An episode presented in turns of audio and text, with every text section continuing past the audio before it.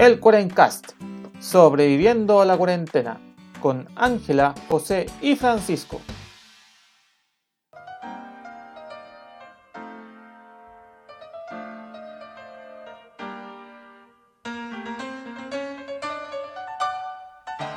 Buenos días, buenas tardes y buenas noches a todos los amigos del internet que nos acompañan en este especial 18 del Cuarencast. Ah, os pongo el empeño, cabros, pues. Es la, es la semana pre-18, por lo menos tener algo de alegría en esta No, estamos muy alegres. Yo estoy rebosante de alegría.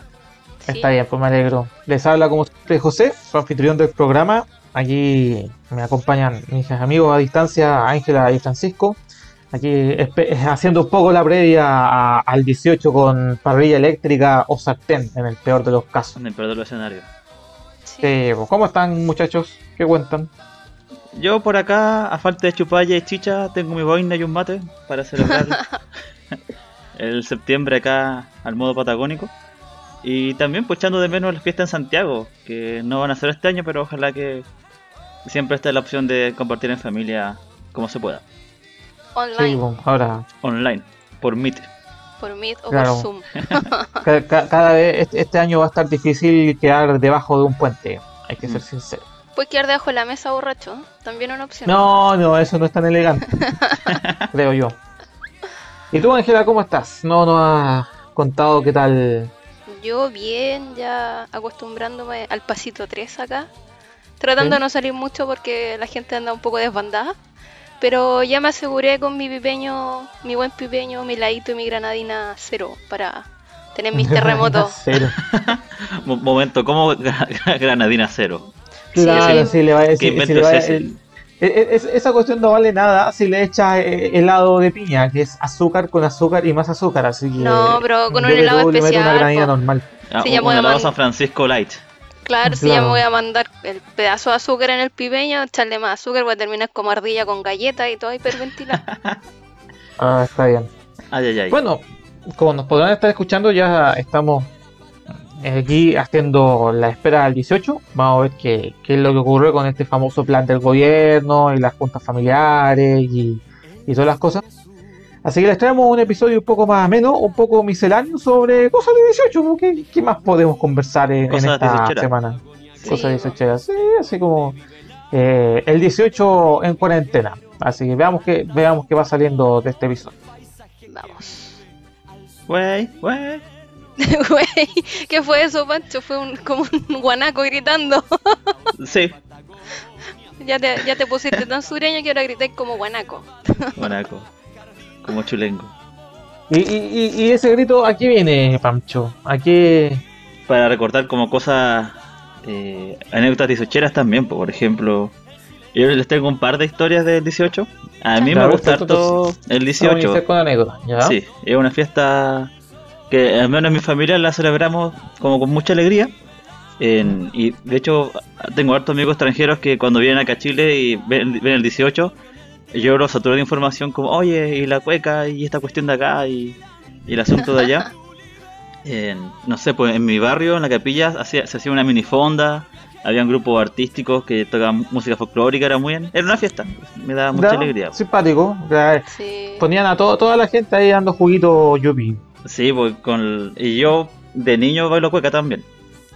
Soy testigo es el- de eso. Es, es el único baile que alguien tan tizo como yo puede bailar sin, sin dar mucho jugo. No, pero no te vayas a poner a bailar como el lago Feber, po. No, pues por eso. es como, mientras no saltes mucho, pasas piola. O Piñera, Claro, Piñera baila muy momento, mal cueca. momento ¿no? temporal, la cueca del, de- del actual senador. Y Ay. ya más, más, más adultos jóvenes empecé a ir al Parque Higgins, obviamente al cuecódromo. Y ahí le enseñaba, por ejemplo, a mi, mi amigo Guillermo de Venezuela, le enseñaba la cueca también, en el cuecódromo. Y lo Buena, buena.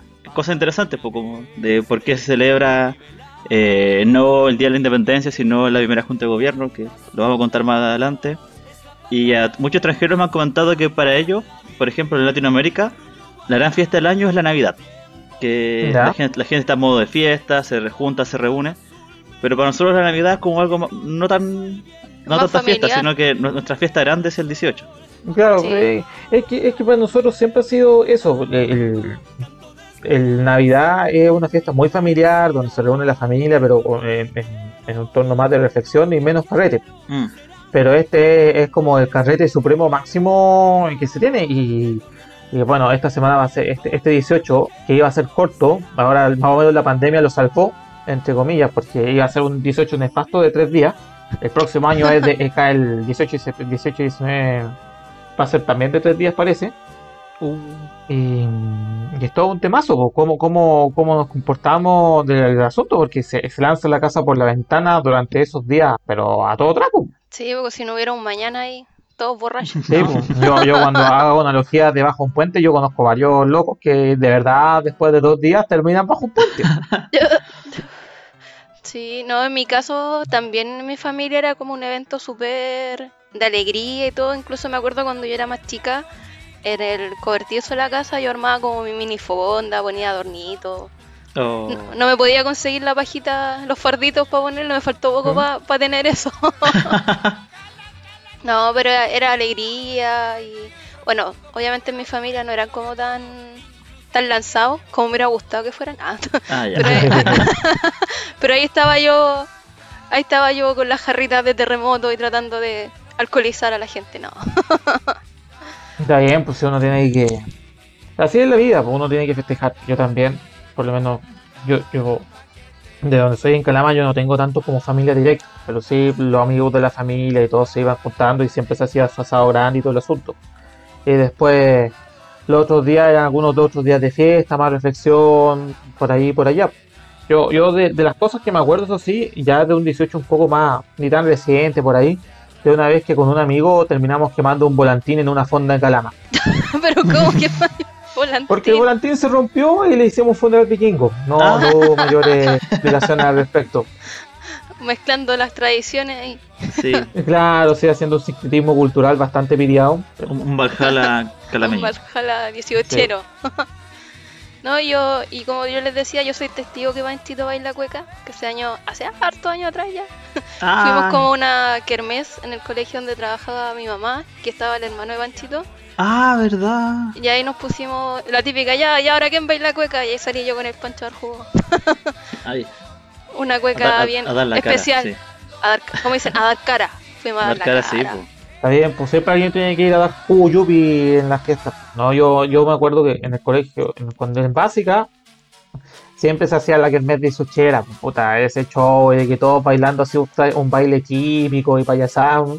Sí, por un Y 7. no, yo el carajo, no, vayan a salir ¿Tú no bailabas, José? Yo me subí a un árbol, yo me subí, hay recuerdos de que yo andaba en un árbol, no, no, a mí no me sacaban a bailar ni a palo.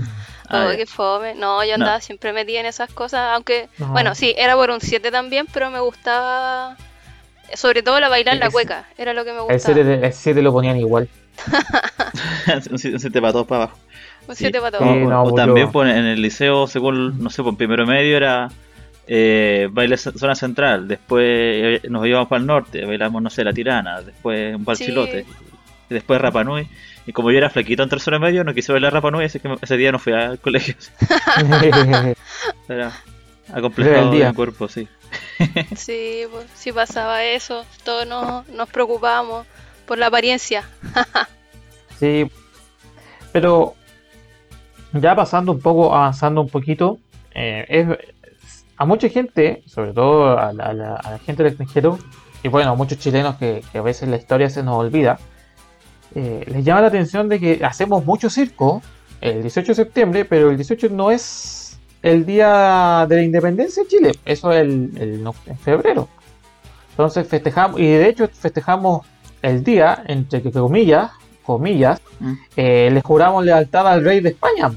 A mí me encanta eso porque, como tú bien cu- cuentas, José, pues, eh, la, la independencia se firmó en Talca el 12 de febrero de 1818, pero nosotros celebramos la primera junta de gobierno y, y ese es como el foco de esta segunda parte del, del capítulo de hoy día, pues, como contar cómo ocurrió eso y por qué se celebra en tal fecha. Sí, que eh, haciendo un resumen muy rápido de la historieta, porque es, es un resumen rápido, eh, si nos recordamos de Europa por ahí, por el, por, el año, por los años 1800, ya 1810, estaba Napoleón dando jugo. Sí, pues. Entonces, Napoleón eh, va, eh, conquista Portugal y de paso conquista España. Está la Entonces, pasadita. en e- claro, entonces ponen a, a un famoso, eh, Napoleón pone a gobernar en España al famoso Pepe Botella. sí, Ya se imaginarán ya- por qué botella. Pepe Pepe Botella. Botella. Ni, ni, ni, ni me acuerdo el nombre del compadre, solo que era Pepe Botella. José José- Bonaparte. Y, claro. Y después, eh, y, y la gente acá en, en Sudamérica, eh, que era leal al rey, al rey español, eh, se rebelaron ante eso y empezaron a hacer sus propias juntas de gobierno. Y el 18 de septiembre del 1810 en Chile hicimos nuestra primera juntita de gobierno, que era para efectivamente jurar lealtad al rey español y no a Pepe Botella, y que mientras Pepe Botella estuviese al cargo, eh, Chile se iba a autogobernar. Entonces finalmente se conmemora ese, ese como principio de, de que por primera vez nos vamos a gobernar nosotros, aunque de pasadita seguimos siendo una colonia española. una colonia española. Y después a lo largo de los años, de ahí en, lo- en los próximos tres años, empiezan a hacer el sentimiento independentista de a poquito, hasta que ya parte la guerra de la independencia como la conocemos un par de añitos después. Sí, pues de hecho esos años se, se celebró varias veces hasta 1814, que ahí como que se paró la celebración por el tema de que estaba recrudeciéndose la guerra de la independencia. Sí. Después ya cuando O'Higgins logra, entre comillas, la independencia, se empieza a celebrar el 5 de septiembre por la batalla de Maipú y el 12 de febrero. Y ya cuando O'Higgins lo echan con viento fresco de Chile, optaron por sacar esta celebración que en el fondo lo enaltecía a él, que era lo que no querían, y se Claro, vuelve de nuevamente a, a tomar el 18 como una fiesta, entre comillas, de independencia. Mm, De ahí que, que seguimos hasta el día de hoy celebrando el 18. en septiembre. Y, y cosas que me llaman la atención de esa época, de es- esa historia de Chile de la época de la, de la independencia, es que, por ejemplo, el gobernador que estaba antes de, de Don Mateo y Torres Zambrano, lo echaron por corrupción y contrabando. Es, un No mal que viene en Chile desde hace siglos. Desde que Chile Eh, es Chile. Sí. Y como Don Mateo de Torres Zambrano ya estaba como en su época más avanzada, en su edad, eh, los ciudadanos dijeron, oye, queremos cabildo abierto y convoquemos a todo el mundo. Que todos se nos unan. Yeah. Vengan todos para acá. Eh, Y de ahí nace la, la primera junta de gobierno. Y un elemento muy curioso que ya después cuando España recupera su monarquía y dice, ya pues oiga, ustedes que no eran leales al rey de España, y acá en Chile están, no, si no tanto, y empezaron a, a la- a pelear por la, por la independencia.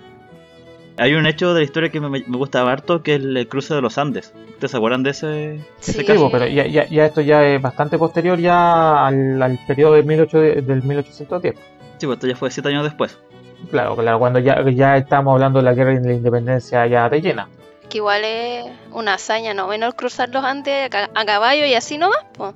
Y así nomás. Ahora, ahora, ahora, puta, uno, uno puede conseguir una chiqueta bonita que te va a costar 200 lucas, pero por lo menos te quita gran parte del frío. Pero en ese tiempo, puta, era a, gra- a- a- a costa de grasa de caballo y, puta, grasa de caballo.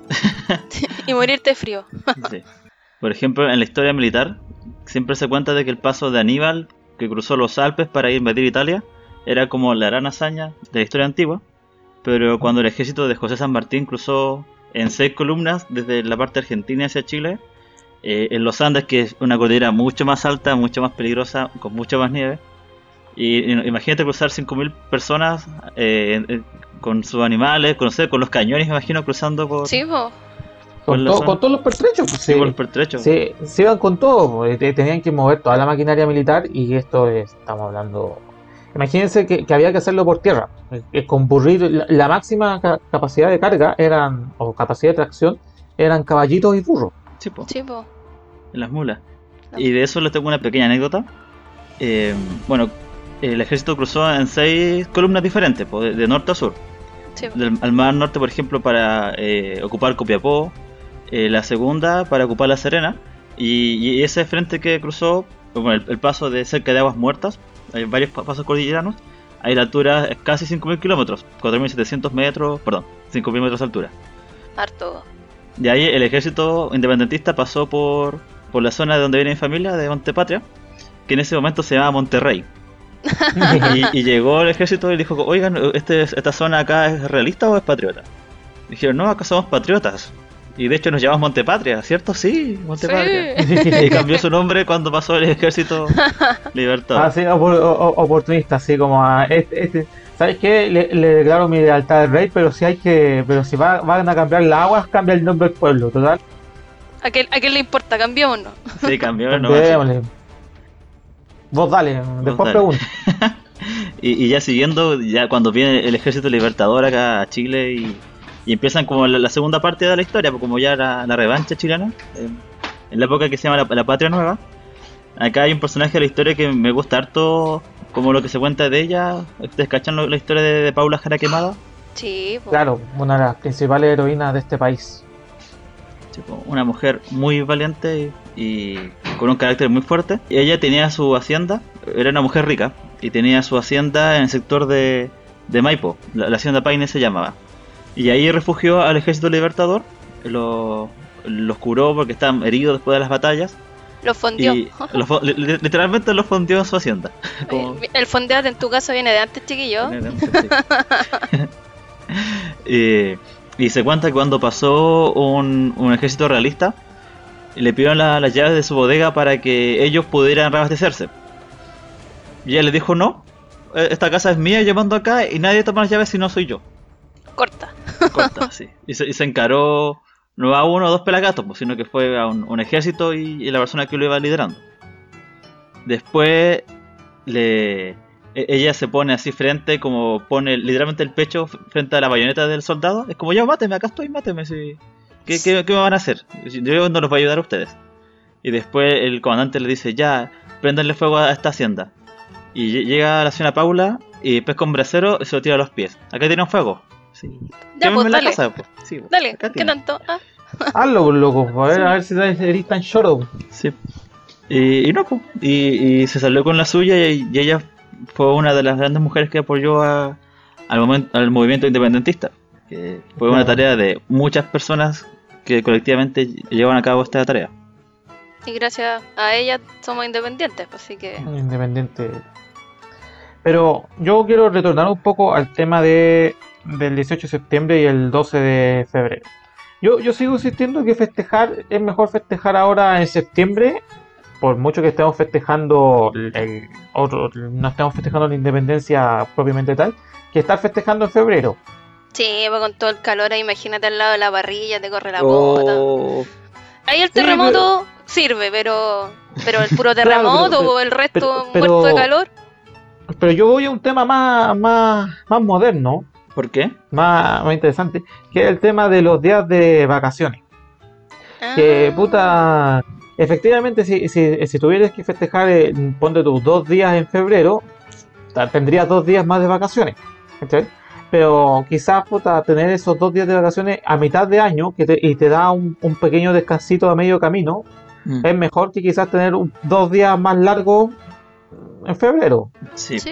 Y, y aparte, en verano esta- estamos todos dispersos, pues mucha gente se toma vacaciones en enero, otro en febrero. Sí. En cambio, en Entonces, septiembre pues, funciona como unas pequeñas vacaciones de primavera para los chilenos. Claro, Sí, por, por- por eso yo creo que igual el, el loco que se le ocurrió el tema de, de festejar el 18, igual fue levemente visionario en decir que, que era mejor esta época porque en el siglo XX-XXI iba a ser más necesario el descanso en septiembre que en febrero. Así de previsores eran, según tú, José. Así, Todo así fríamente calculado. No, y, y aparte piensan que la fecha de por sí es, es simbólica porque está justo antes de la primavera. Sí. Es decir, Sí. ya se acaba el frío, el invierno. Bueno, al menos para Chile Central, acá todavía está, todavía está lloviendo. Todo, todavía todo estás condenado, mami. Sí, pero al menos en la zona de Santiago y los alrededores ya están los días lindos, pues dan ganas de, de salir, Sí. de reunirte, de festejar. Aparte, otro, otro tema que corre ese vientecito que es perfecto para poder elevar volantín. Imagínate en verano que no corre ni un viento y tratando de elevar el volantín, no. No, eso va a ser. Con un sol, con un sol quemando ahí arriba. Así como, no, Se- Se destiñe y se cae. claro. Yo nunca he elevado volantín así como la gente bacán que está Pero como, Panchito, Por- por ¿Tiene una la- cometita? Por ejemplo, la, la gente. no, es que yo en Santiago vivía debajo de las torres de, las torres de retención. No, no era muy seguro elevar Era, volantín ahí. era, era, era, era el peor lugar para ir a hacerlo. Pero cuando pasaba, por ejemplo, yo sé que llegando camino al paraíso, hay como una explanada donde la gente va a elevar volantines. Sí, pues cerca del aeropuerto ve- también. Sí, por ahí. y que están como a cientos de metros de altura y yo nunca he podido hacer algo así. Oh, Bueno, Está bien. chiquillos, ya sabemos, el próximo año le vamos a regalar un volantín con un motor vamos. para que se eleve, motor, para que no se sienta mal. Claro, uno, uno de esos, los motorcitos de estos monitos que, que mueven la, la, la cabeza y, la- y los brazos con un motorcito que tira aire. Ah, Vamos a poner el volantín justo ahí debajo para que Pancho pueda volarlo con confianza en la electricidad. Y superé un trauma de la infancia que me sigue hasta el día de hoy. Sí. Está bien. Así que sí, pues con esto cerramos esta, esta pequeña sección histórica. Yo sigo insistiendo que es mejor festejar en septiembre que en febrero. Gracias al ideario que pensó eso. Oigan, chiquillos, ¿y entendieron lo del fondeate en tu casa? Oye, yo creo que este gobierno de pacotilla, dinosaurio man con la cabeza. Puta, oye, weón, necesitáis creo que tres ingenieros weón, nucleares weón, y un experto en comunicaciones y todavía no podía explicar bien la weá. No, está- es muy enredado. Bueno, para entrar en contexto, para, para contarle un poco a la, a la gente qué, qué es lo que pasa, sobre todo la- la- los que han estado, no, no han estado viendo noticias, eh, con el tema, como hay muchas comunas todavía que están en, en- en cuarentena y otras en distintas etapas, o en transición, pasos, pasos para acá, pasos para allá, el gobierno lanzó el brillante plan de que cada, en vez de hacer las grandes fiestas, eh, que, eran- que las que son, son denominadas las fondas, que cada uno hiciera una fondita en su casita, entonces en realidad en vez de salir a una gran fiesta, festeja en tu casa. Mm. El tema es que al principio dijeron, ah, no, es que, es que pueden reunirse 5 personas en lugares cerrados y 10 personas en lugares abiertos y tienen que pedir un permiso y tienen que pedir un permiso especial. Pero lo dijeron de tal manera que nadie entendió nada. No, Y No, aparte se, han, incluso- se han ido corrigiendo en el camino también. Sí, claro, po. porque, porque partiendo, primero eh, eh, daba la impresión de que uno eh, los- podía pedir un permiso por día, entonces significaba que yo podía salir de carrete tres días, los tres días si quería. sí, po. todos felices. Claro, Sí. claro. De- después el tema de que, de que, puta, si tienes comunas en cuarentena, por lo tanto, no, la idea es que la gente no salga de su casa, le estás dando un permiso especial para que la gente salga a huevear, puta, es, es for- fórmula para el desastre, ahí tienen una fórmula para el desastre. Y después todo el tema de confusiones entre la gente, entre los invitados, no invitados, si yo, ¿qué pasa si yo tengo cuatro personas, viven cuatro personas en mi casa, tengo que invitar una o cinco? Eh, ¿Qué pasa si no yo tengo un patio? El perro cuenta. Sí, po. Eh, O si, si somos seis o personas también, pues echamos a uno. Sí, Que si- este, tengo que echar a uno y, y después y, y- y- y yo lo que digo al final. ¿Qué importa lo que diga, bueno, si, puta, si, si la cantidad de pacos que hay, bueno, si todos van a estar tomando también, bueno, puta, ¿quién va a estar fiscalizando? No, es que, Ay, es, no que es raro porque lo- ahora lo oficial, lo que está en todas las páginas del gobierno, es que en un espacio cerrado yo puedo invitar a cinco personas adicionales. Ya, y si en mi casa viven 10, vamos a ser 15. Ya. Claro. Y aquí viene lo raro porque los espacios abiertos, en los parques, en las plazas, todo, pueden haber un máximo de 10. Entonces, como ya en un espacio abierto podemos ser 10, pero si en mi casa somos 10, y puedo invitar a otros 5, vamos a ser 15. Como, ¿qué, qué, qué pasa? ¿Qué- Sí, bueno, o sea, en esos casos excepcionales donde su familia es muy grande, probablemente sí va a ser un cacho de proporciones. Sí. Eh, pero, pero de una u otra forma la cosa ha estado mal, mal, enro- mal explicada y muy mal enfocada. Sí, porque, por ejemplo, la- lo que dijeron de las comunas en cuarentena, casos regionales, por ejemplo, como en Concepción o Punta Arenas, los alcaldes e intendentes dijeron como, oye, por favor no den permiso en estas comunas en cuarentena porque la gente, como bien dijeron Son- ustedes, ya van a, van a romper po. como la rutina de estar encerrados. Pues sí, Sí, Eh, requiere un aprendizaje esto de vivir de nuevo encerrado en una casa. pues. No, no, no voy a desarmar todo ese proceso de aprendizaje. No, So- sobre bueno- todo en sectores que, que están viendo la negra de nuevo, como el caso Sí, de. Punta Arenas. Sí. Pero lo bueno es que ahora no hay permiso entre- para la gente que está en zona de cuarentena. po. Solamente los que están en los otros pasos se pueden mover en zonas que están en pasos similares a los de ellos. Sí. Y por lo menos remediaron ese punto que era como, ¿qué? ¿Van a era más que Sí, pero bueno, chiquillos, traten de no juntarse en, en grupos muy grandes porque... O si no, tienen que hacer lo que dijo nuestro querido ministro Pablo Ah, sí. Marmol, perdón, ministro París, Vale. anotar en una libretita el de nombre de la comunicaciones. persona, Claro, sí.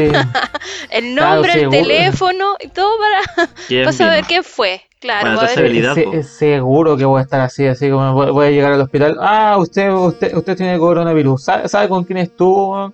Puta, con mi familia y dé- deme los números. Anda, que cualquier- Déjeme ver la libretita. Ay, sí. Déjeme, déjeme buscar la déjeme libretita. su libretita. Ay, señor. Ah, Pito, eso le- les puedo contar un, un pequeño asunto que pasa acá en la comuna de Coyhaique A ver, Ya. Panchito, con la trazabilidad.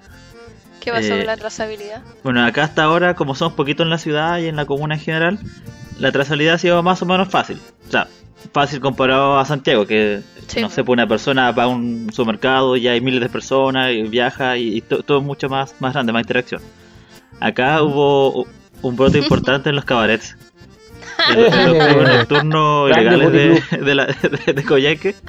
Y, y bueno, por Twitter o Facebook dan como, por favor, la gente que fue a, a este cabaret, por favor, que llame a epidemiología y diga que, que estuvo ahí porque puede que esté contagiado. Bueno, y ahí el hombre complicado, como le dice la esposa, que Sí. andaba en un cabaret. Claro, es que, es- eh, eh, decir que tienes coronavirus hoy, hoy en este exacto momento en Coyhaique es peligroso, porque significa asocian. que Que anduviste, ahí en los clubes nocturnos ilegales, que son Chan, grande puticlub. solo, solo, eso. los puticlub. Solo diré que los Simpsons me enseñaron a no ser prejuicioso con la gente que trabaja en esos lugares respetables. No, no, no, to- no, no todos son Sí. Sí, de una mala forma, muerte como uno tendría a pensar. una forma de ganarse la vida honesta. De hecho, para mucha gente, lamentablemente, así es. O quizás no tan lamentablemente, en realidad depende de la persona. Mm. Pero ya cambiando un poquito, y ya para entrar al cierre del programa, eh, nosotros sabemos que mucha gente, muchos de nuestros oyentes quizás no van a tener la oportunidad de, de prender carbón. Hay gente que vive en un departamento como yo, donde si prendo un carbón me pueden echar por poner en riesgo abajo. la seguridad del, del puto edificio. Eh, entonces no va a quedar mucho, a muchas personas no les va a quedar otra que empezar a hacer asados de, de manera alternativa. Ahí la barrillita eléctrica, el Claro, sartén. parrillita, parrillita eléctrica, sartén, al horno. El, al horno eléctrico a ver, también. Claro, co- co- cocinar en vez de hacer carne, carne asada al horno, que no es, lo, mi- no es lo mismo, pero no te queda otra. Entonces van a haber muchas cosas, pero por sobre todo las medidas de precaución, que, Sí, que si, si finalmente el- el- este gobierno de- del simpático dinosaurito este, que está ll- llamando a que la gente salga a sus casas, por lo menos que la gente que salga lo tome ciertas medidas de precaución. Sí, po. o sea, ya va a ser un 18 extraño dentro de una pandemia y sobre eso vamos a tener que tomar hartas medidas que, que no estamos acostumbrados. po. O sea, típico el anticucho, oh, todo, y de- ya sea en palito y todo. Ahora, si tienen la oportunidad de hacer un, un anticucho normal en una parrilla, la idea es que todos estos palitos, las brochetas o, o los anticuchos como tal de metal, Después que lo ocupen, lo ideal es como llevarlo al tiro a una zona limpia, lavarlos bien y tratar como de evitar que haya como contacto entre la salida de las personas y, y la gente que lo lava o lo recoge, pues ya... Sí. Claro. Eh, de hecho, están llamando a que no a no compartir los anticuchos. Aunque Claro. yo no sé, yo nunca compartía uno. Ah, yo la sí. es mía. Yo sí le daba el- lo que no me gustaba a otra A mí no, no persona. me gustaba ni la cebolla ni el pimentón a veces. No, yo el pimentón lo compartía, la cebolla me la, Ah, me la ya. mandaba. Otra cosa que es la típica, que son los vasos, que cuando hay harta gente ya te empezáis a confundir de quién es el Sí. vaso, si no eres escrupuloso, porque hay gente que le molesta que otra persona ocupe el vaso. Ahora están llamando o a marcar los vasos, o no a soltar el vaso, a tenerlo siempre ahí, Ojalá no lo suelte. no suelte su vaso. Igual si vaya a hacer un asadito, vaya a tener que, no es como antes que estaba ahí al lado del parrillero conversando y picando la carne ahí mismo, Mm. no. Ahora tiene que darle espacio al señor parrillero y no ponerse a picar en la parrilla. Lo siento mucho. Y, y- y rezar que el parrillero no esté contagiado porque si no Mm. todo va a irse. Sí, Sí, por favor. Igual que el típico tuto de pollo que no lanza a la parrilla, los huesos. Como que todos dicen, los huesos traten de meterlo en una bolsa y sellarlo y que nadie tenga contacto. Es como bien engorroso el tema de... Sí, pues, No, sobre todo los huesos, bien porque los huesos están en contacto con la boca y salen, porque quedan allá afuera. Sí, po, típico que hay gente que chupetea el huesito, le saca Sí. todo lo que... y igual que las servilletas, típico que te vais limpiando y las vais dejando en la mesa. Ahora es como, por favor, no, métela en una bolsa, tírela al tiro al basurero, que nadie más tenga contacto con su servilleta. Y Sí, po. ensalada, la ensalada que La dicen que- ensalada, que, ahora sir- sirvas ensalada es de inmediato en un pote individual y no y no en potes grandes para no andar combinando. O el pobre pelmazo que le va a tocar lavar la losa, ah, ese No. oh, Ese se ganó mi respeto. No, va a tener que estar con un traje astronauta ahí lavando la losa. Oye, Oh. ¿y el pebre para el choripán? Oh, ¿Cómo lo vamos a el hacer? pebre. También va a tener que ser individual, pues, como pebre de restaurante. Un pebre de Oh. restaurante. Oh. Qué deprimente. fome. Ya no va a ser pebre eh, cuchareado. El que tiene que lavar la losa, pues ese weón hay que echarle. No, bueno, y lo, lo fome que igual dicen que mientras no estés comiendo, que trates de estar con la mascarilla, que no te des abrazo ni beso cuando saludas a las personas. Eh, y igual encuentro que es como, si ya es engorroso estar en una situación de pandemia, vaya a tener que estar así como todo, todo individual. El tipo que lava la losa va a estar vuelto loco, psicoseado, que, no, que nadie tenga COVID. Van a tener que andar desinfectando a cada rato, ventilando. Oye, pero con todas esas restricciones, ¿ustedes qué, qué prefieren? ¿Como celebrarlo con todas estas precauciones o no hacer nada muy rimbombante hasta al menos este año? Eso, no hacer algo muy rimbombante nomás. Yo, yo este año yo, yo también estoy optando por eso. Yo, yo, puta, quiero mucho a, a mi familia, a mis amigos, puta. Aunque a veces el 18 se volvía una fiesta con tantos cir- con, un circo, tantos monos locos que a veces ya, llegaba a cabrearse uno, weón, así como puta. A vos te veo solo para el 18, weón, No, pero eh, yo creo que ahora, puta, no, yo algo sencillito. Yo, yo simplemente, yo, yo voy a compartir un consejo, que, que si ustedes tienen de estas, unas carnes que tengan más, más grasitas y tienen una parrilla eléctrica, eh, pónganle unas cositas, un trocito de cartón, unas cuestiones que levanten un poco la parrilla eléctrica para que pueda caer la grasita de mejor manera y así mm, que la, la- la grasa quede en la carne y no toda se vaya No perder el sabor. claro, para no para- a, a las bandejas para que no pierda para no perder el sabor. Y Eso es como el único consejo que puedo dar como usuario de parrilla eléctrica. Pero Oye, pero el resto, ¿qué, qué corte de carne re- recomiendas para parrilla eléctrica? Ah, yo le echo lo que, lo que le echaría a una parrilla, una parrilla normal, pues No. asiento, lomo liso. ah, Lomo vetado. No, vetado, No. sí, el host. Eh, Infaltable. Yo, puta, mira, mira el- la parrilla eléctrica no, no, no, no es lo mismo, seamos sinceros, no, es lo mismo, puta. Tenéis que cacharla como usar la- el, el tema de la potencia eléctrica. Es lo mismo con encimera. Sí, Sí. Mm. o si no termináis Pero- con un carbón. y le quita parte de la magia, el encanto, pero si sabéis usarla, una vez que ya más o menos le cacháis la mano, podéis tener resultados bastante competentes. Ah, bueno. Uy, No, nunca hecho vaya un a tener el mismo sabor ahumado, pero vaya a tener un resultado decente. Yo El nunca he desafío hecho del yo un 18. asado, así que quizás una, una eléctrica sea para mí. Para empezar. Sí, yo, yo el Claro. fuego y el carbón somos enemigos mortales. Nunca, me- nunca puedo hacer fuego. Eh, No, yo me puedo declarar una pseudo gordita parrillera. Me gusta la parrilla. La voy a echar de menos este año. Pero bueno, Mientras no sean esos esos, esos, esos asados de, de colegial donde uno prendía el, carbón con desodorante, todo bien. ah, no, con benzina y ¡fua!